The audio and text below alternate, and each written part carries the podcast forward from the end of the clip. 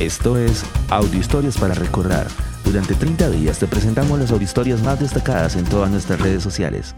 Hoy presentamos El judío que ayudó a Simón Bolívar. Un holandés radicado en Curazao se convirtió en el gran amigo judío de Simón Bolívar, el libertador de la Gran Colombia. Mordecai Ricardo fue un abogado y comerciante que cuidó en su propia casa a Bolívar cuando fue desterrado por los españoles tras perder la batalla de Puerto Cabello. Esta derrota con la que España humilló al héroe de la independencia llevó a Bolívar por primera vez a la isla de Curazao.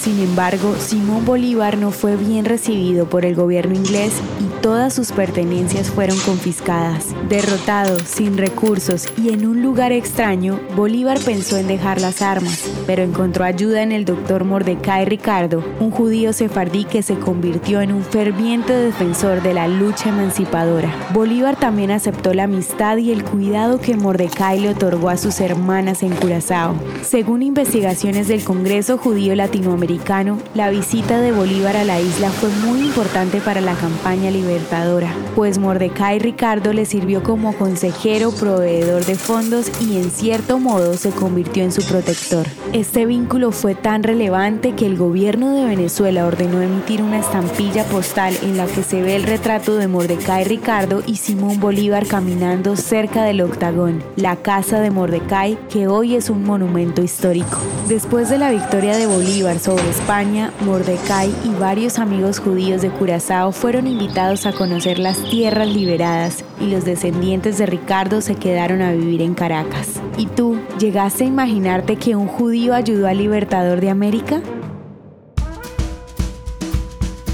Ya son casi 500 audiohistorias compartidas todos los días durante los últimos 16 meses. Recuerda que puedes unirte a nuestro grupo de WhatsApp y ayudarnos a compartir esta audiohistoria con tus amigos. Este proyecto es realizado por Philos Project.